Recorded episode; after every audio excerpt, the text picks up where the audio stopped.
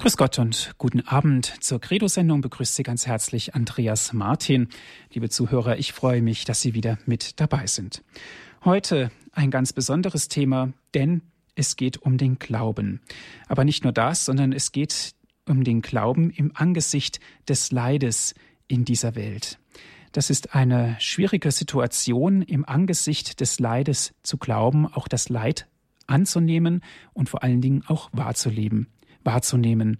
Wir leben in einer globalisierten Welt, das behaupten viele, und wir sind weltweit zunehmend weit verflechtet in den Bereichen wie Wirtschaft, Politik, Kultur, Umwelt, Kommunikation und so weiter. Doch stellen wir uns doch mal der Frage, wo bleibt denn unser Glaube? Oft werden wir an die Grenzpunkte des Lebens geführt, wo Tod und Leid, aber auch der Glaube oder gar der Unglaube, der verlorene Glaube uns nah vor Augen geführt wird. Denken wir mal zurück an die vergangenen schlimmen Tage, wo unser Land in Schutt und Asche lag. Denken wir an die Attentate, bei denen viele Kinder und Erwachsene den Tod gefunden haben. Denken wir auch an die Naturkatastrophen, die Leid und Tod mitbrachten. Liebe Zuhörer, die Frage Glauben im Angesicht des Leides in dieser Welt scheint vielleicht sogar eine überflüssige Frage zu sein. Aber was antworten wir Christen darauf? Dieser Frage stellen wir uns hier in der Credo-Sendung bei Radio Horeb und dazu haben wir einen Referenten, einen Gast eingeladen. Es ist Herr Professor Dr. Klaus Dannecker. Ich darf Sie ganz herzlich begrüßen. Schön, dass Sie Zeit für uns heute Abend haben. Guten Abend, Herr Martin. Guten Abend, liebe Hörerinnen und Hörer. Liebe Zuhörer, ich darf Professor Klaus Dannecker vorstellen. Er ist aus der Diözese Trier. Er ist Jahrgang 1963, studierte zunächst Luft- und Raumfahrttechnik in Stuttgart, dann katholische Theologie und Liturgiewissenschaft in Tübingen und Rom. 1991 wurde er dann in Rom zum Priester geweiht. 2004 war dann das Habilitationsstudium und seit Oktober 2007 ist Professor Dannecker Ordinarius für Liturgiewissenschaft an der Theologischen Fakultät Trier und Leiter der wissenschaftlichen Abteilung des Deutschen Liturgischen Instituts. Herr Professor Dannecker, wenn ich auf Ihre Biografie schaue, sehe ich, dass Sie zunächst einmal ganz was anderes gemacht haben, nämlich Luft- und Raumfahrttechnik studiert. Ja. Wie kommt man dazu? Zur Luft- und Raumfahrttechnik mhm. oder zum Wechsel? Äh, Zunächst mal zur Luft- und Raumfahrttechnik. Die Faszination des Fliegens hat mich dazu gebracht, mich da auch intensiver äh, mit zu beschäftigen, mit den physikalischen Grundlagen dieses Vorgangs, der uns Menschen ja nicht gegeben ist, aber ähm, die Vögel, die am Himmel fliegen, die weisen uns den Weg, dass es möglich ist. Und da hinterzukommen, zu verstehen, wie das geht und es auch selber zu tun, ist eine Faszination, die mich angezogen hat. Mhm. Und Sie haben sich dann wahrscheinlich auch mal Gedanken über den Glauben gemacht und sogar sehr weit, denn Sie haben, wie ich es vorhin erwähnt habe, auch promoviert. Sie haben das Ganze auch studiert, Theologie. Wie war denn da der Übergang? Wie kamen Sie mit dem Glauben in Kontakt? Ähm, ich bin in einem Elternhaus aufgewachsen, das für das der Glaube, Gott sei Dank, ähm, was ganz Normales war. Meine Eltern haben uns Kinder immer mit in die Kirche genommen, haben mit uns gebetet, haben vom Glauben erzählt. Von daher ist mir das als normaler, ich sage jetzt mal normaler Christ, in die Wiege gelegt worden. Intensiver habe ich mich dann zu verschiedenen Phasen meines Lebens ähm, mit dem Glauben beschäftigt. Ein ganz wichtiger Punkt war für mich die Firmung. Ich erinnere mich noch gut an die Firmenfeier selber, als mich der Firmspender fragte, wer denn mein Namenspatron sei. Mein Namenspatron ist der heilige Bruder Klaus, der Patron der Schweiz. Und der Firmspender sagte mir dann bei der Firmung, da gibt es ein schönes neues Buch über diesen Bruder Klaus, den ich von bis dahin noch nicht so richtig kannte. Ich wusste zwar, wer mein, wer mein Namenspatron ist, aber ich mehr wusste ich nicht.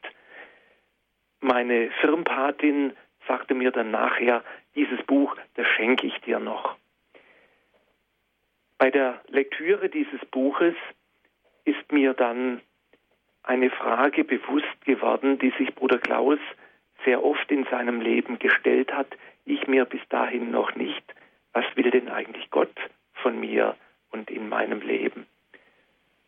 Diese Frage hat mich dann beschäftigt, ging dann aber wieder verloren und in einer zweiten Phase während des Militärdienstes wurde ein anderes Buch dann entscheidend und vielleicht dann auch letztlich entscheidend dafür, dass ich dann Theologie studiert habe und Priester geworden bin, nämlich die Bibel. Ähm, es war wiederum meine Firmpatin, die mich fragte, was sie mir denn zum Abitur schenken könne.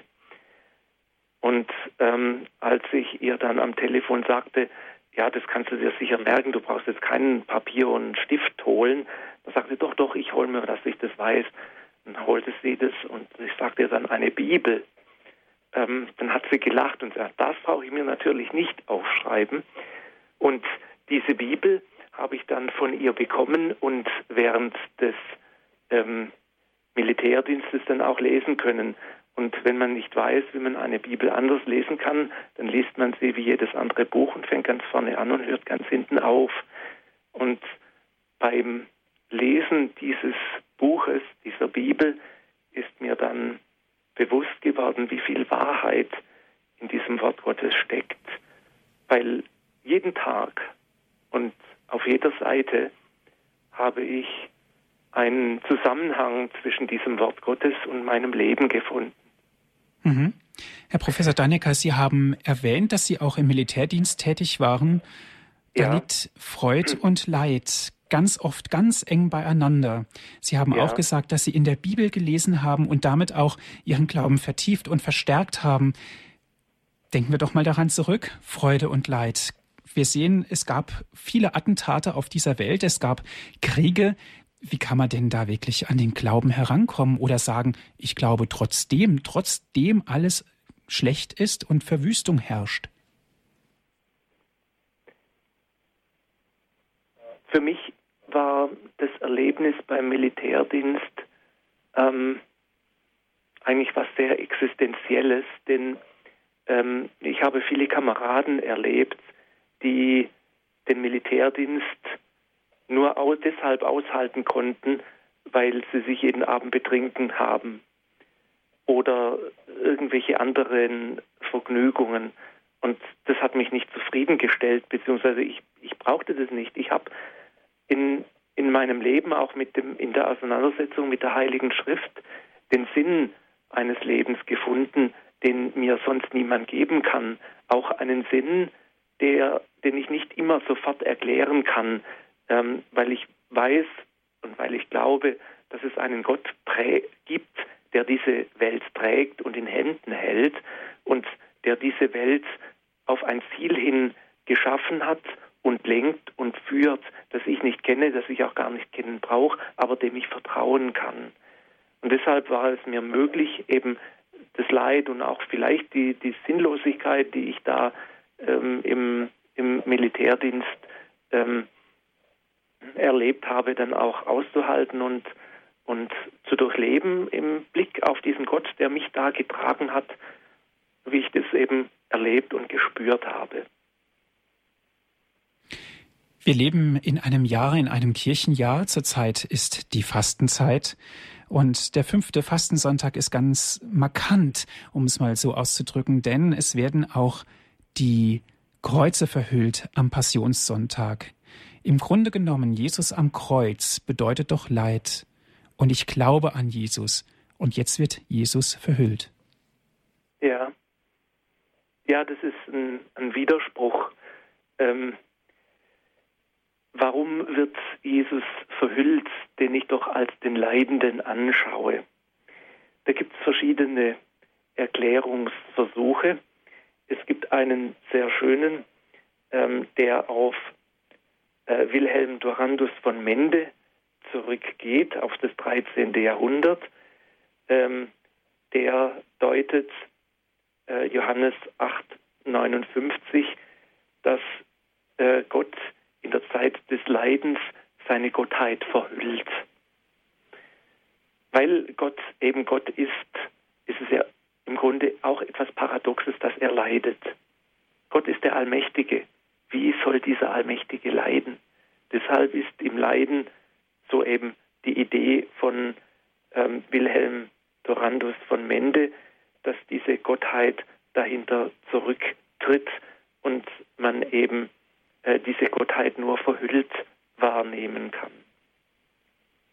Das ist eher eine allegorische Erläuterung und Erklärung, ähm, die ähm, vermutlich etwas griffigere und den, der geschichtlichen Entwicklung entsprechendere ist eine ganz andere. Da müssen wir ein wenig in die Geschichte der Kreuzesdarstellung ist es heute selbstverständlich, dass wir ein Kreuz im Zimmer in den Kirchen hängen haben. Das war nicht immer so. Zu Beginn des Christentums gab es keine Kreuzdarstellungen. Die erste Kreuzdarstellung überhaupt kann man relativ ungenau nur datieren. Das ist das sogenannte Spottkruzifix vom Palatin in Rom.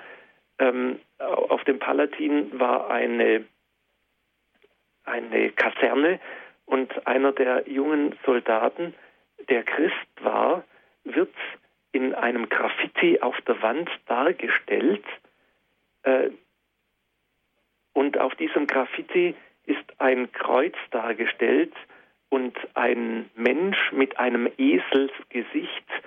Ähm, und daneben steht auf griechischen, in griechischer Sprache, ähm, Alamenos betet seinen Gott an. Das sogenannte Spottkruzifix vom Palatin eben deshalb, weil die Kameraden ihren den Alamenos ausgelacht haben, weil er einen Gott anbetet, der leidet, der gestorben ist am Kreuz. Das ist überhaupt die erste Kreuzesdarstellung, die wir haben, 250. Also schon gut 200 Jahre nach Tod und Auferstehung Jesu Christi war es offensichtlich noch keine, noch nicht normal, dass man Kreuzesdarstellungen hatte. Das änderte sich zu Beginn des vierten Jahrhunderts mit der Reise der Kaiserin Helena ins Heilige Land. 325 etwa war sie dort. Und der Legende nach, die allerdings erst ähm, etwa 30, 40 Jahre später entstanden ist, hat die heilige Helena das Kreuz Christi aufgefunden. Und an der Stelle des, ähm, des Auffindens auf dem Golgotha ein Kreuz aus einfachen Holzbalken errichten lassen, weil sie als fromme Frau eben den, ähm, den Wunsch hatte, dort, wo die Kreuzigung und die Auferstehung, dort, wo sich unser Heil ereignet hat, auch rein äh, örtlich, dort eine Stätte zu schaffen, wo man dieser Begebenheit gedenken kann, wo man daran denken kann, hier ist Christus gekreuzigt worden und hier ähm, ist das alles geschehen. Diese Kreuzesaufrichtung hat dann dazu geführt, dass dieses Kreuz relativ schnell geschmückt wurde. Es wurde ähm, zu einem Triumphkreuz. Man hat dieses Kreuz verkleidet mit Gold und Silberblech, man hat es mit ähm, Edelsteinen geschmückt, weil an diesem Kreuz sich das Heil ereignet hat. Es war also ein herrliches Kreuz. Es war ein Kreuz der Auferstehung. Es war ein Kreuz des Sieges über den Tod, ein Kreuz des Sieges für das neue Leben. Man kann das noch ein bisschen erahnen, wie dieses Kreuz ausgesehen hat, wenn man ähm, sich die alt- und frühchristlichen Mosaiken in den Apsiden der römischen Basiliken anschaut. Dort finden wir überall diese Triumphkreuze. kaum keine, äh, keine Kreuzesdarstellungen mit einem Korpus dran, sondern nur diese Triumphkreuze, diese herrlichen Kreuze, die den Sieg darstellen. Den Sieg Christi. Aus dieser Idee heraus wird es natürlich ähm, dann verständlich, dass man gerade in der Passionszeit dann diese Kreuze verhüllen muss. Denn das Kreuz war ein Triumphkreuz, war ein herrliches Kreuz, vor dem man schlecht dann eben das Leiden betrachten konnte. Christus als den, der leidet, der ähm, die Passion durchleidet. Man hat also dieses, diese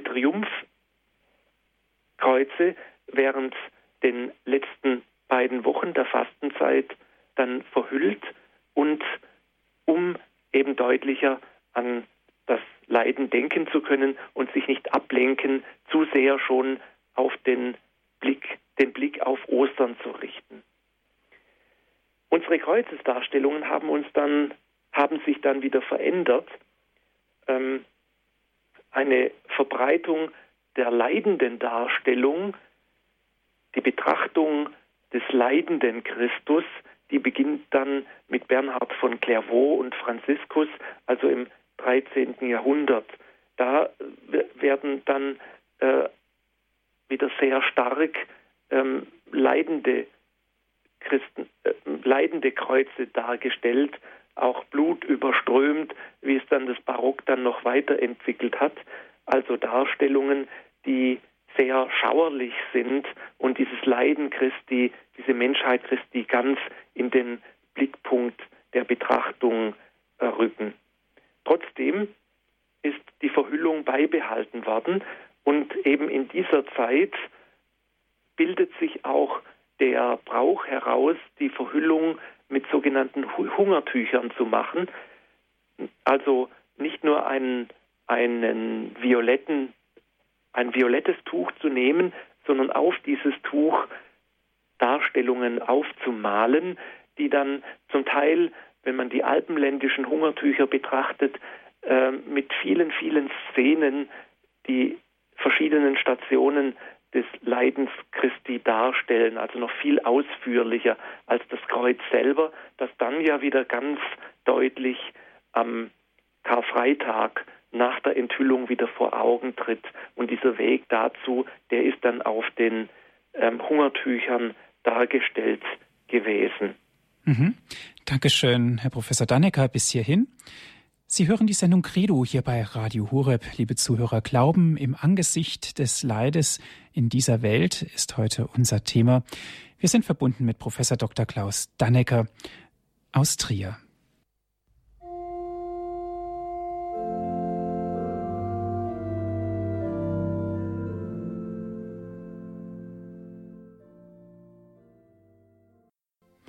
Sie haben eingeschaltet in der Credo-Sendung hier bei Radio Horeb.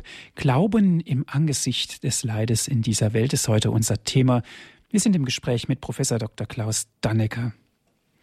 Herr Professor Dannecker, der Passionssonntag ist der Tag, an dem die Kreuze verhüllt werden, haben Sie uns gesagt. Doch was bedeutet der Passionssonntag ganz konkret für uns? Ja, zunächst einmal ähm, stolpert man schon über den Namen Passionssonntag. Warum heißt dieser Sonntag Passionssonntag? Denn die Passion Christi, also der Abschnitt des Evangeliums, wo es dann um das Leiden geht, der wird ja erst nächsten Sonntag, also am Palmsonntag vorgelesen und am Karfreitag natürlich. Ähm, also eine Passion wird nicht verkündet, trotzdem heißt dieser Sonntag Passionssonntag und auch sonst ändert sich in der Liturgie ein Stück weit der Blick von der Buße und Umkehr, die die erste Phase der Fastenzeit beherrscht hat, hin zur Betrachtung des Leidens Christi. Und darin liegt schon ein Teil ähm, der Erklärung, warum der fünfte Fastensonntag auch Passionssonntag heißt. Ähm, zunächst einmal war das nämlich nicht so. Ähm, Im 6. Jahrhundert heißt es im Sacramentarium Gelasianum, das ist einer der, Vor, vor, der, der fernen Vorgänger unseres heutigen Messbuches, heißt äh, der Palmsonntag, ähm, Passionssonntag, weil eben die Passion dort gelesen wird. Ähm, allerdings ähm, ändert sich dann noch im Laufe des 6. Jahrhunderts die Leseordnung am fünften Sonntag der Fastenzeit.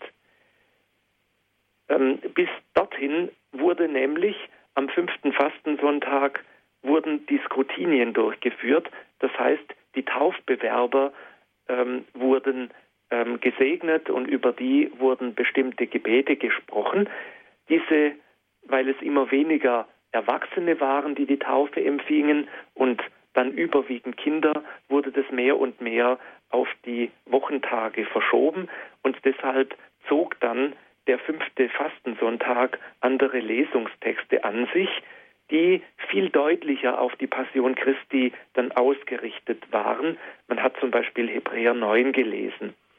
Und diese Charakteristik ist bis heute erhalten geblieben. Wenn man also zum Beispiel jetzt in diesem Lesejahr B die Texte anschaut, die wir in der Liturgie gelesen haben, dann merkt man sehr deutlich den Bezug zur Passion.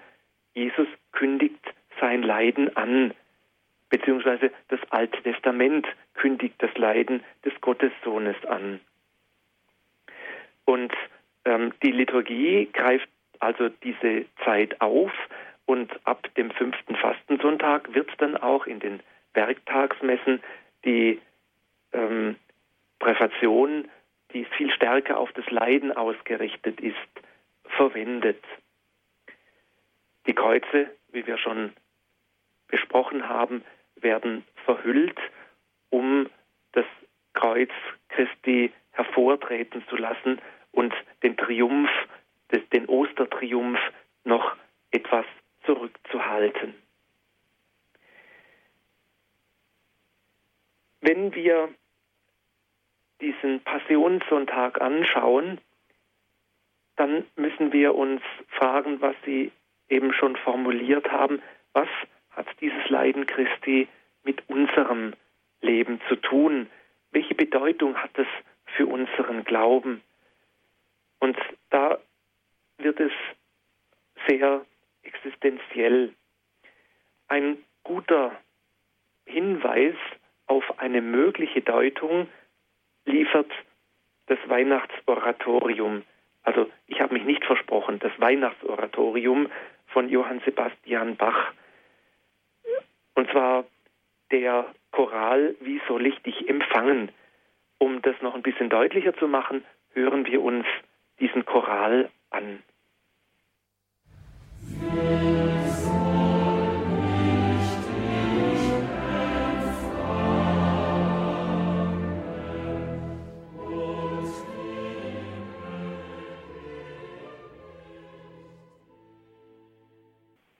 werden sich vielleicht gewundert haben. Das Weihnachtsoratorium von Bach verwendet die Melodie O Haupt voll Blut und Wunden und unterlegt das Ganze mit einem anderen Text. Das heißt, melodisch erinnern wir uns an Ostern beziehungsweise die Passion Christi, während der Text anders läuft.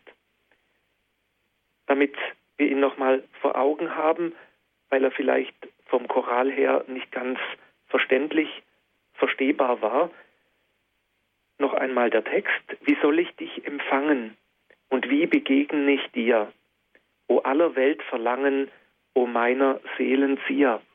O Jesu, Jesu setze mir selbst die Fackel bei, damit, was dich ergötze, mir kund und wissend sei. Dieser Text ist die fragende Sehnsucht nach Jesus, nach dem Heiland, nach dem Retter der Welt. Und wenn die Melodie, die dazu verwendet wird, O Haupt voll Blut und Wunden, eher an das Leiden erinnert, an das Leiden Jesu Christi, bringt Bach mit seiner Musik und mit seinen Texten Krippe und Kreuz zusammen. Wir kennen andere Darstellungen, die genau das auch tun.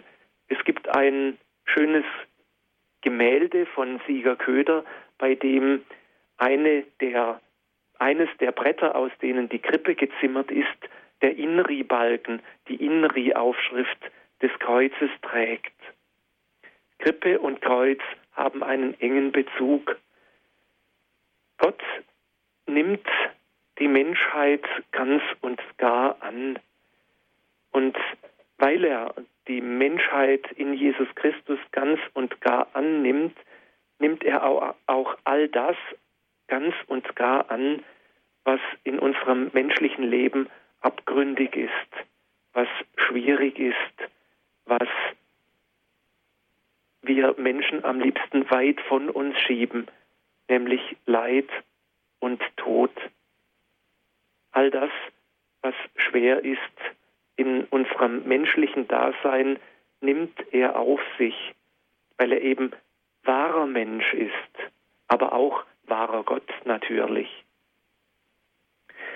Wenn sich Gott so ganz und gar auf dieses Menschliche einlässt, dann ähm, will Bach in seiner Musik und in seinem Text dann fragen, dass man das zutiefst verstehen soll.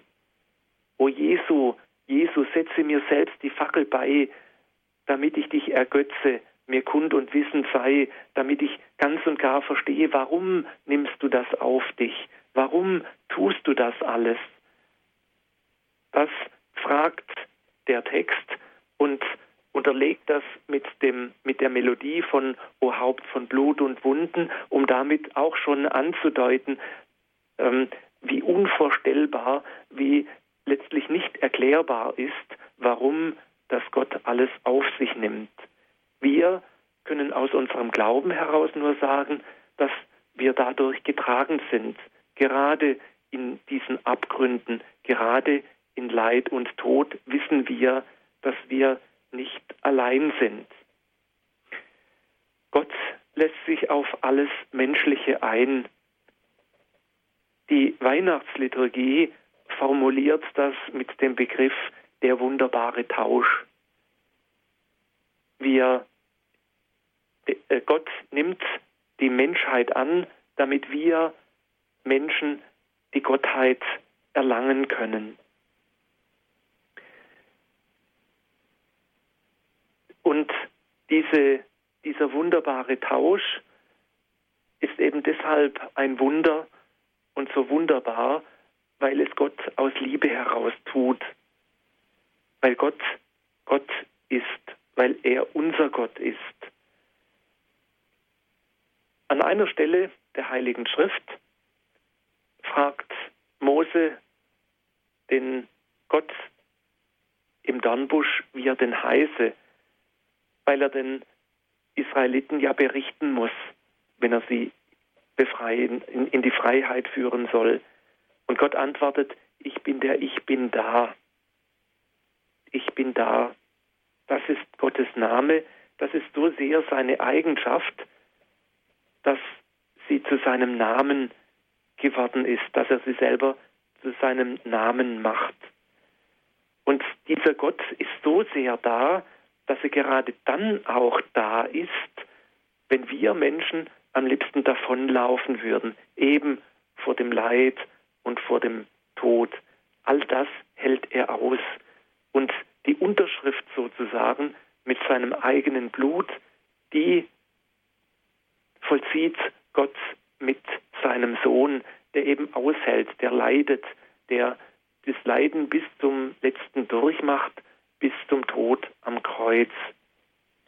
Da hält er aus und läuft eben nicht davon. Und auch Jesus wäre es zumute, davon zu laufen. Er fragt seinen Vater, ob diese Stunde, ob dieser Becher nicht an ihm vorübergehen kann, aber nicht mein, sondern dein Wille geschehe. Betet er dann weiter und nimmt das an, was ihm Gott auf den Weg gelegt hat, was er mit dem Vater so durchgeht und aus Liebe zu uns durchgeht, damit eben klar ist, er läuft nicht davon, er hält aus, damit sich der Wunsch des Vaters erfüllt und wir Menschen in unserem Leid eben nicht allein sind, sondern wissen, all das, was wir durchleiden, hat auch Gott durchlitten und deshalb ist er uns da besonders nahe. Herzlichen Dank, Herr Professor Dannecker, für Ihre Ausführungen.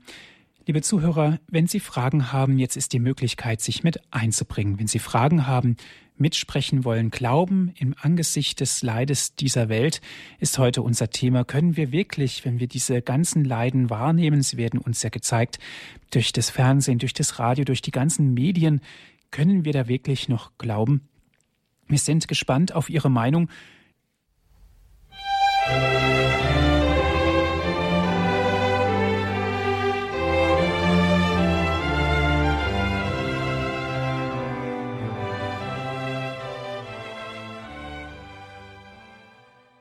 Für alle, die später hinzugekommen sind, Sie hören die Credo-Sendung hier bei Radio Hureb. Es geht um den Glauben. Glauben im Angesicht des Leides in dieser Welt. Dieser Frage gehen wir nach. Mit Herrn Professor Dannecker aus Trier sind wir im Gespräch, liebe Zuhörer. Und können wir wirklich glauben, wenn wir das viele Leid sehen? Wir sind gespannt, was Sie dazu sagen. Ich lade Sie ein, rufen Sie an. Können wir im Angesicht des Leides überhaupt glauben? Herr Professor Dannecker, einen ersten Zuhörer habe ich in der Leitung. Es ist Herr Feldmann. Er ruft an aus Kassel. Guten Abend, Herr Feldmann. Guten Abend, grüß Gott, Feldmann Kassel. Wir haben ja gelernt und deswegen wollte ich das für alle Neuhörer sagen, weil ja auf DAB Plus hoffentlich viele Neuhörer hinzukommen. Warum Leid? Wir haben doch gelernt bei Radio Horeb, dass ja gegen Anfang der Schöpfung schon die Menschen ungehorsam waren und sich gegen Gott aufgelehnt haben. Dadurch das Leid in die Welt kam durch diesen Ungehorsam gegen die Liebe Gottes. Und Gott hat diesen Ungehorsam aber vor der Schöpfung gewusst. Er wusste, die Menschen werden nicht gehorchen. Sie werden seinen Plan nicht annehmen. Also war, so habe ich es dann mal gelernt und gehört, Gott vor die Entscheidung gestellt, will ich die Schöpfung machen unter diesen Bedingungen? Wenn ja, was muss ich dann tun, damit die Schöpfung zum Ziel kommt? Also muss ich das Leid mit ein, einbauen in meinen Plan. Ich muss mit einbauen den Ungehorsam des von Gott geschaffenen freien Menschen. Und Gott sagt, ja, ich baue den Plan so mit ein, dass dieser Ungehorsam letztlich zum Heil gereicht, wenn die Menschen bereuen, wenn sie nicht meinen Plan anschließen, wenn nun Unschuldige in diesen Ungehorsam gekommen, wie wir alle, die wir von Geburt an behindert sind, waren daran ja nicht schuld. Das sind die Gene dran, schon die Vererbungslehre und, und, und, und, und. Aber alles von diesem Ungehorsam und von der Unordnung der Natur ausgehend. Und ich merke doch in meinem Leben als Behinderter und andere auch, wie Gott das einplant, wie ich als Behinderter zum Beispiel Menschen helfen darf, die noch viel behinderter sind als ich. Mhm. Und wie die auch merken, die haben Talente, auch wenn die von der Welt nicht gebraucht werden, die Talente sind aber da. Sie können zur Ehre Gottes im kleinen Rahmen eben doch benutzt werden. Da sehe ich einen wunderbaren Plan Gottes drinne, die von die Behinderten, die Kranken in irgendeiner Form im Heilsplan mit einzubauen. Und das kann man beweisen. Da müsste man extra Sendung mal von machen. Und man kann hier nur sagen, Glauben ist möglich, weil Gott so viel liebt. Also sagen, ich habe die Menschen so lieb, dass ich diese mhm. Schöpfung trotzdem mache und ich mache die Schöpfung, weil ich weiß, das führt zum Ende, wenn jeder mitmacht. Hat der Paulus auch mal gesagt, wir können, wenn wir also, als, ja, so rum hieß es, denen, die Gott lieben, reicht alles zum Besten. Und das bedeutet, meine Behinderung reicht, gereicht mir zum Besten, wenn ich anfange, Gott zu lieben, habe ich begriffen inzwischen. Ich habe auch begriffen, den Plan, der dahinter steht, den mache ich jetzt, also wird das ganze Ding gut ausgehen. Mhm, Dankeschön, Herr Feldmann. Ja, das ist natürlich auch ein Zeugnis, was Herr Feldmann gegeben hat, Herr Professor Dannecker, auch mit der Behinderung, das Ich annehmen und so damit auch mit Gott konform sein. Mhm. Ja, ähm, da steckt ein Weg der Versöhnung dahinter. Mit dem, mit der ganzen, mit den eigenen Gebrechen, mit der Behinderung oder was auch immer, mit den Schicksalsschlägen, nicht hadern, sondern einen Weg der Versöhnung gehen, einen Weg der Versöhnung gehen, das anzunehmen als Aufgabe, aber auch, wie der Herr Feldmann sagte, als Gabe, die er für andere einsetzt. Natürlich ähm, kann man fragen, hätte Gott nicht die Macht, das alles zu verhindern? Dass eben Unglücke passieren, dass es keine Katastrophen mehr gibt. Wenn wir an einen allmächtigen Gott glauben, dann muss man ganz klar sagen, ja, der hätte die Macht dazu. Es ist sein Plan, der uns oft unklar ist, den wir letztlich auch nicht verstehen oder verstehen können, warum das alles so ist. Ähm, und ähm, wir Menschen verstehen immer nur einen kleinen Bruchteil von dem, was uns betrifft und vielleicht auch von dem, was die Welt betrifft. Ähm, und der Herr Feldmann hat es auch angedeutet, es geht um die göttliche Liebe und es geht um unsere Antwort, die auch wieder aus Liebe ist und aus Liebe kommen muss und nicht gezwungen. Ich kann niemand zum Lieben zwingen, sondern eine Liebe kommt aus dem Herzen und muss aus dem Herzen kommen, sonst ist es keine Liebe mehr. Sonst ist es eben verordnet und dann tue ich es, weil ich es eben tun muss oder gezwungen bin. Und genau das will Gott nicht. Auch das, das tut auch Jesus nicht. Er geht seinen Weg aus Liebe zum Vater und aus Liebe zu den Menschen, auch durch das Leid und durch das Unglück. Mhm. Und bitte? Ja, danke schön. Herr Feldmann, herzlichen ja, Dank für Ihren Anruf. Segen. Ja, Gottes Segen. Alles Gute, auf Wiederhören. Herr Professor Dannecker, das Leben so annehmen, wie es ist, auch mit der Behinderung, alles auch durch Liebe zu sehen, ist das eine. Aber ganz eng daran, was Herr Feldmann auch gerade gesagt hat, muss man sich auch die Frage stellen, wie kann Gott das zulassen? Sicherlich stellt man sich diese Frage erstmal aus dem ersten Schock heraus, wenn man was Schlimmes erfährt. Aber dennoch muss doch die Frage zugelassen sein, wie kann Gott das zulassen? Ich weiß es nicht. Und da bin ich ganz ehrlich, ähm, warum Gott Leid, und zwar schlimmes Leid, zulässt. Ich denke an einen schlimmen Unfall. Der 15-jährige Sohn eines Freundes ist unschuldig bei einem Verkehrsunfall zu Tode gekommen. Der war mit seinem Moped unterwegs und ein Auto hat den ähm, übersehen und überfahren. Ganz furchtbar.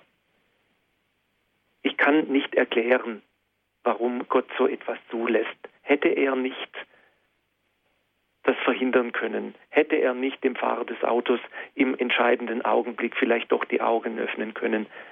Ich weiß es nicht. Ich will auch keine Antwort geben, weil alle Antworten gerade in Anbetracht solchen Leides stümperhaft und un und vielleicht sogar zynisch klingen. Das Einzige, was ich sagen kann, ist, dass eben dieser Gott in Jesus Christus mit diesem Jungen vom Motorrad gefallen und überfahren wurde, dass der da genauso gelitten hat ähm, wie damals am Kreuz, dass er uns da nahe ist und dieses Leid mit auf sich nimmt und mitträgt, uns da also seine Nähe und seine Solidarität erzeigt und uns damit sagt, es ist mir nicht egal, was bei euch da los ist. Ich sitze nicht einfach so auf einer Wolke und lasse es mir gut gehen, sondern ich bin mitten in diesem Leid drin und ich verschließe mich dem nicht. Warum das so ist, weiß, kann ich letztlich nicht beantworten und will es auch nicht beantworten. Das Einzige, was ich eben sagen kann, Gott ist uns nahe und vielleicht liegt darin ein kleiner Schlüssel eines anfangshaften Verständnisses, dass es eben nicht um das Warum geht, warum Gott da nicht eingreift oder warum er da nicht etwas verhindert, sondern dass ich eben eher frage, wieso, was steckt da dahinter? Und da kann ich dann sagen, dass Gott uns seine Nähe zeigen kann. Das ist zwar furchtbar, wenn er es so tut, dass er aber trotz alledem mich zu einem tieferen Glauben führen will, dass er zeigen will, dass in allem er trotzdem mir noch nahe ist und trotzdem uns seine, seine Nähe und seine Liebe, von der man dann vielleicht im Augenblick selber nicht mehr reden kann, weil es eben so schlimm ist und so furchtbar ist, ähm, zeigen kann. Mhm. Liebe Zuhörer, Glauben im Angesicht des Leides in dieser Welt ist heute unser Thema. Ich lade Sie ein, wenn Sie mitsprechen wollen. Glauben im Angesicht des Leides in dieser Welt. Wir sind im Gespräch mit Herrn Professor Klaus-Peter Dannecker. Herr Professor Dannecker, Frau Blum aus München ist unsere nächste Anruferin. Grüß Gott, Frau Blum. Frau, ja, hallo. Frau Blum. Ja, Sie wollen sich ja, mit einbringen. Ich kann sprechen. Okay, ich möchte etwas mitteilen, eine persönliche Glaubenserfahrung äh, zu diesem Thema. Pass, äh, wird das passen? Ja, können Sie gerne. Mhm. Und zwar, das ist jetzt sicher keine Antwort auf alle Fragen, aber auf eine sehr konkrete, sehr wichtige Frage in meinem Leben. Äh, und zwar, äh, ja, wie drücke ich das jetzt aus? Ähm, ich kann nur sagen, ich war ganz schrecklich unglücklich. Alles hat nicht gepasst in meinem Leben. Alles war ganz äh, einfach entsetzlich, hat nicht äh, übereingestimmt mit dem, wie ich mir mein Leben vorgestellt habe. Und äh, ich war schon lebensmüde, ein paar Jahre und Alkohol. Und äh, dann habe ich eines Tages in der Nacht äh, gedacht, ich muss aufstehen, ich kann nicht liegen bleiben, ich werde wahnsinnig. Und ich bin wie ein Tiger von einer Wand zur anderen äh, gelaufen und meine Seele hat nur noch geschrien, hat geschrien zu Gott. Und meine Seele hat geschrien, mein Gott, wenn es dich gibt, sag mir, warum ich so leide. Und in demselben Augenblick höre ich eine Stimme. Ich weiß nicht, war sie in mir, außer mir. Es war eine Stimme, die ich nicht selber war. Und die sagte mir, du würdest mich sonst nicht suchen. Und ich habe in dem Augenblick erkannt, äh, ich würde meinen Mann zu meinem lieben Gott machen, meine Familie zum Paradies und ich würde mein ganzes Leben äh, selber stricken und basteln und würde übermütig sein, weil alles so gut funktioniert. Ich würde nach Gott, nach seinen Plänen, nach seinen Geboten nicht gefragt haben wenn ich nicht so äh, durch dieses Leid hindurchgegangen wäre und diese Antwort bekommen hätte. Und dann war ich völlig, ähm, äh, erst einmal war ich glücklich, weil ich einen Sinn darin gefunden habe. Und dann war ich total beeindruckt, dass dieser Gott möchte, dass ich ihn suche. Und dann bin ich in verschiedene Kurse gegangen, Exerzitien gegangen. Ich habe ihn gesucht, gesucht und habe gefragt, mein Gott, wie bist du? Mein Gott, wer bist du? Wie bist du? Und er hat sich geoffenbart. Er zeigt sich, wenn wir nach ihm schreien, wenn wir nach ihm rufen, wenn wir unsere Konzepte aufgeben.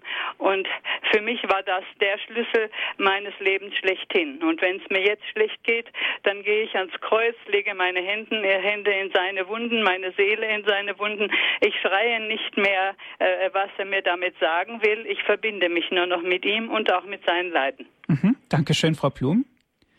Herr Professor Dannecker. Zeugnis.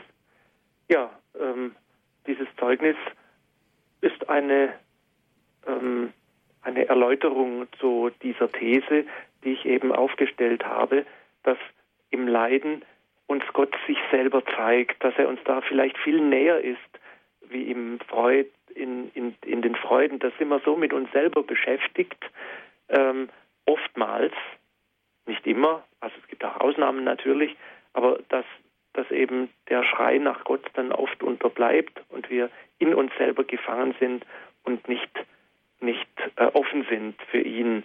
Das ist also das Leid und die Entbehrung, das ist äh, also ein Weg Gottes zu uns, zu uns Menschen. Mhm. Nicht der einzige auf jeden Fall. Es gibt auch andere. Aber da möchte ich mal ganz kurz anknüpfen, bevor wir mit unserer nächsten Hörerin weitersprechen. Herr Professor Dannecker, im Leiden kommt es doch auch oft zu dem Gefühl, jetzt bin ich komplett verlassen. Auch wie es in dem Psalm steht, mein Gott, warum hast du mich verlassen? Ja, ja. Diese ähm, Frage, stellt Jesus am Kreuz selber. Mein Gott, mein Gott, warum hast du mich verlassen? Und es ist mir immer wichtig zu sagen, dass das eine Frage ist. Es ist keine Feststellung, sondern eine Frage.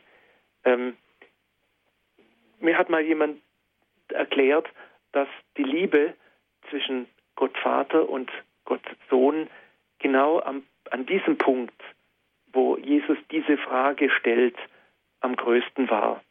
Denn da war der Abstand, der gefühlte Abstand zwischen Sohn und Vater riesig, riesig groß. Und nur die, die noch größere Liebe hat, den, hat dieser, diesen Abstand dann überbrücken können.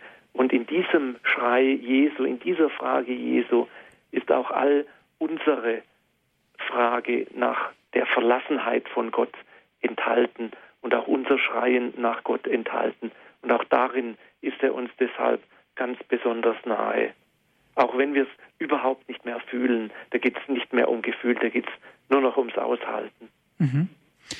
Nur noch ums Aushalten, ja. Liebe Zuhörer, Glauben im Angesicht des Leides dieser Welt ist heute unser Thema. Wir haben noch einen Augenblick Zeit, wenn Sie sich mit einbringen wollen. 089 517 008 008. Herr Professor Dannecker, Frau Kirchhausen aus Augsburg ist in der Leitung. Grüß Gott, Herr Professor, grüß Gott, ich weiß jetzt nicht, wie der Moderator heißt. Andreas Martin. Grüß Gott, Herr Martin. Es, ist, also es geht jetzt nochmal um das, warum Gott Leid zulässt. Und die Frage. Und ich bin selber von Kind an blind, heute sind schon bei mir Behinderte halt gerade am Trab. Es ist so, ich habe eigentlich noch nie in meinem Leben, da waren auch manche komische Sachen, noch schlimmer manchmal wie das Blindsein. Weil der Blinde hat ja nicht nur seine Behinderung, sondern der hat aus anderen Leben, wie jeder andere, auch noch mitzutragen. Aber ich habe nicht einmal mir gedacht, ja, wieso tut es das Gott? Und zwar mhm. aus, aus einem Grund. Mir war von Kind auf eigentlich, das, das äh, war wahrscheinlich ein Geschenk Gottes, ich, hab, ich kann bis heute noch nicht verstehen, warum man eigentlich äh, sagt, eine Behinderung äh, ist, ist was Schlimmes oder ist negativ belegt oder wie sagt. Es, man ist nicht, natürlich kann man nicht alles so wie die andere, aber zum Beispiel, wenn einer kein Fußballer ist, dann kann er ja auch nicht Fußballer. Und wenn, wenn in Bezug auf Gott und aufs Innerste des Menschen äh, formt, eine Behinderung an Menschen ebenso, wie es aus seiner Behinderung resultiert. Und das, das durch Gott kann man doch erlauben, dass es sich auch ein paar Menschen wünscht, die jetzt nicht sehen oder bloß mit fünf Sinne, mit drei Sinne rumlaufen, das ist äh, vor Gott gesehen ja überhaupt gar kein, kein Problem. Und, und was aus dem dann wird, ob der das dann annimmt oder nicht, das ist auch nicht anders wie bei Gesunden. Es ist kein so ein Unterschied. Das, äh, ich war, ich könnte mir nicht vorstellen, wenn man zu mir jetzt sagen würde, das habe ich schon jung immer gesagt, äh, du wirst jetzt plötzlich sehend, dann habe ich immer gesagt, ja, das ist mir zu viel Arbeit, da müsste meine ganze innere Welt umstellen. Mhm. Mein ganzes inneres Wissen um Gott und um Menschen wäre da gefährdet irgendwie. Müsste ganz neu anfangen. Ich weiß schon, manche Blinde sagen, ich bin, aber ich möchte es nur gesagt haben. Darum braucht man auch nicht denken, wenn Gott ein Leid zulässt, der, der, der das Leid sieht, der sieht es nochmal ganz anders, wie der das ertragen muss. Ja. Wegen dem soll man das Mitleid nicht verlassen und man soll einander helfen. Aber ich finde es sentimental, wenn ein Sehender traurig ist, weil ich keine Blume sehe. Das ist doch mir gar nicht so wichtig. Ich lang's halt dann an. Ja. Und man soll sich nicht unnötig leid also ausdenken, was der andere hat. Mhm. Das, die Folge ist davon, dass man es Behinderten lieber abtreibt. Mhm. Dankeschön, Frau Kirchhausen. Herr Professor Dannecker, es war eine sehr deutliche Sprache, die Frau Kirchhausen gewählt hat. Ja. Und zwar die Perspektive hat sie benannt, wie ich im Leiden stehe und vor allen Dingen, wie das Leiden auf andere wirkt. Ja. Und auch hier, das, was Frau Kirchhausen sagte, sie ist versöhnt mit ihrem Schicksal, das sie sich nicht ausgesucht hat.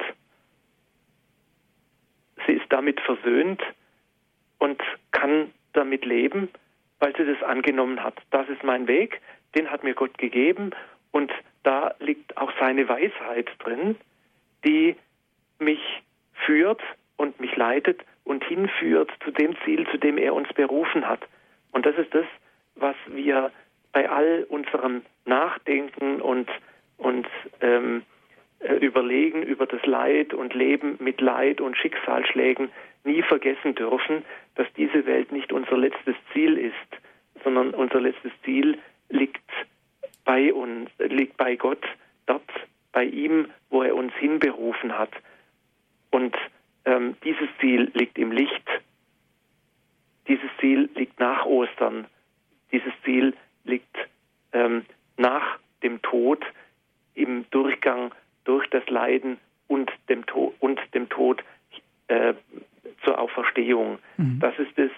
Und das, da denken wir oft, wenn wir eben über Leid nachdenken, überhaupt nicht mehr dran, mhm. dass eben nach dem Leid noch was anderes steht, nämlich nicht Leid und Tod, sondern das Leben und Leben in Fülle. Und Leben in Fülle und somit natürlich auch die Freude. Herr Professor Dannecker, Frau Rosa ist aus dem Schwarzwald, ist in der Leitung. Guten Abend, Frau Rosa. Guten Abend. Ich möchte mich eigentlich, ich möchte auch über das Leid Ihnen kurz was sagen. Ich habe innerhalb von zehn Jahren meinen Mann verloren, zwei Söhne tödlich verunglückt und fünf Jahre später ist Haus abbrennt. Und dann, also aber nur, und dann habe ich mich gegen den Wille Gottes aufgelehnt. Ich habe dann gedacht, das ist doch nicht mehr an dem Wille Gottes. Das habe ich dann aber eine so, so schreckliche, gottferne Erfahrung gemacht. Das war noch schlimmer wie alles andere.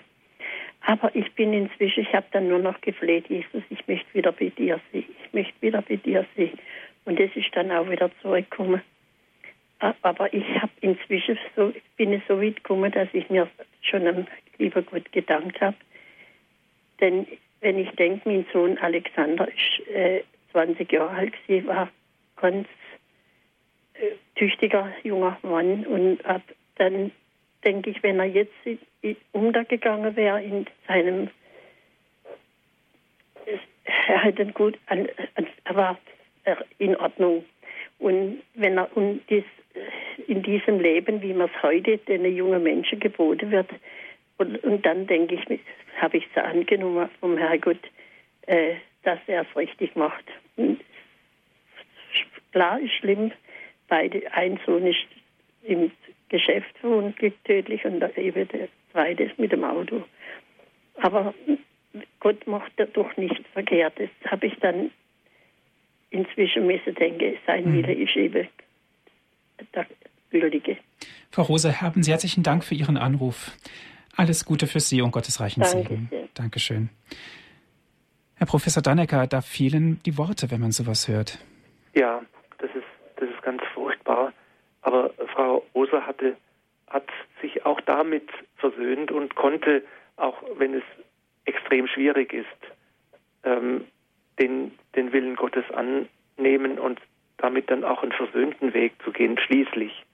Das dauert oft lange, bis man da Ja dazu sagen kann einen Weg der Versöhnung gehen kann und letztlich sagt, ja, Gott macht keine Fehler, obwohl er eben sowas zumindest zulässt. Das ist schwierig, das ist bedrückend, aber es ist sein oft letztlich nicht verständlicher Weg, in den wir uns im Glauben hineinfügen dürfen und in dem auch der Weg durch Leid und Tod zur Auferstehung steckt. Und den Weg ist mit, er mit uns gegangen. Und dieses Zeichen in Jesus Christus, diesen Weg mitzugehen, das zählt und es trägt gerade auch in solchen Situationen. Und da ist es gut, wenn wir uns an, an, an das Kreuz anschauen, wo er dann eben als der Leidende dargestellt ist, weil er uns da dann eben nahe ist. Mhm. Und ich glaube auch das Denken, was Frau Rosa uns gesagt hat, das ist auch sehr bezeichnend für uns. Und vor allen Dingen ist es auch sehr ratsam und lehrsam, eben Gott anzunehmen im Leid. Sie sprach von dem Tod ihrer Kinder und von dem Feuer. Das ist, denke ich mal, nicht einfach zu verstehen, in diesem Moment Gott als den drei einen anzunehmen. Ja, und Gott als den anzunehmen, der uns liebend birgt und uns in der Hand hält, das ist in dem Moment nicht da. Das ist eben dieser Schrei, mein Gott, mein Gott, warum hast du mich verlassen? Bist du denn mir fern? Bist du fern meinem Klagen? Hörst du nicht? Oder aus der Tiefe rufe ich zu dir. Das sind dann die Momente und die, die Psalmen, die ich jetzt gerade so zitiert habe, die haben diese Weisheit, die haben diese Erfahrung, die jeder Mensch machen muss und aber auch wenn man den Weg der Psalmen zum Beispiel mitgeht, dann über dieses Gebet und über dieses Schreien zu Gott gerade aus solchen Situationen dann immer auch wieder in die Gottnähe kommt und dann wieder entdeckt, ja, das ist zwar ganz schlimm und furchtbar, aber doch ist dieser Gott äh, gerade auch in solchen Situationen nicht fern, sondern ein Gott, der auch so etwas mitträgt. Mhm. Oder denken Sie an den Hiob, der auch, das fiel mir vorher ein, als Frau Roser berichtete, ähm, der auch Familie verloren hat, Hab und Gut verloren hat und trotzdem sagt, ich stehe zu meinem Gott, auch wenn mir das als Prüfung geschickt wird. Und letztlich, er wird selbst von seinen Freunden verhöhnt. Wie kannst du noch an diesen Gott glauben, der dich ja offensichtlich im Stich lässt? Und er sagt, nein, ich glaube an diesen Gott, denn der war treu und dann bin ich ihm treu. Und letztlich ähm, äh, kommt er dann eben durch wieder zu neuem Leben mhm. und äh, zur Überwindung all, all dieses Leides. Ja, Herr Professor Dannecker, es gibt sicherlich noch ganz viel dazu zu sagen. Nur die Sendezeit ist noch weit fortgeschritten. Ich sehe, die Telefonleitungen sind noch voll, liebe Zuhörer. Ich danke Ihnen, dass Sie sich die Zeit genommen haben, Herr Professor Dannecker, hier bei Radio Horeb über dieses sehr schwierige, auch sehr schwierige Thema zu sprechen. Glauben in einer Zeit, in der es gar nicht mehr selbstverständlich ist zu glauben. Liebe Zuhörer, Dankeschön auch an Sie. Wenn Sie gerne diese Sendung noch einmal nachhören möchten, bestellen Sie sich einen CD-Mitschnitt. Dazu genügt ein Anruf bei unserem CD-Dienst unter folgender Nummer 08323 9675120. Und wenn Sie von außerhalb Deutschlands anrufen, 0049 8323 9675120. www.horeb.org ist unsere Internetadresse. Dort gibt es die Sendung zum Herunterladen auf den Computer www.horeb.org. Alle diese Dienste sind kostenlos. Radio Horeb ist spendenfinanziert. Wir freuen uns über jede einzelne Spende. Herr Professor Dannecker, darf ich Sie zum Abschluss der Sendung um den Segen bitten? Ja, herzlich gerne. Und mit dem Segen verbinde ich die guten Wünsche zu Ostern, die uns genau diesen Weg Jesu noch einmal vor Augen führen, über Passion, Leiden, Tod, Grabesruhe hin zur glorreichen Auferstehung den Weg, den er uns vorangegangen ist und in den er uns mitnimmt. Der Herr sei mit euch. Und mit deinem Geiste. Und so segne euch und kräftige euch in der Liebe zum dreifaltigen Gott, er selber, der dreieinige Gott, der Vater und der Sohn und der Heilige Geist. Amen. Dankeschön fürs Zuhören, liebe Zuhörer. Auf Wiederhören sagt Andreas Martin.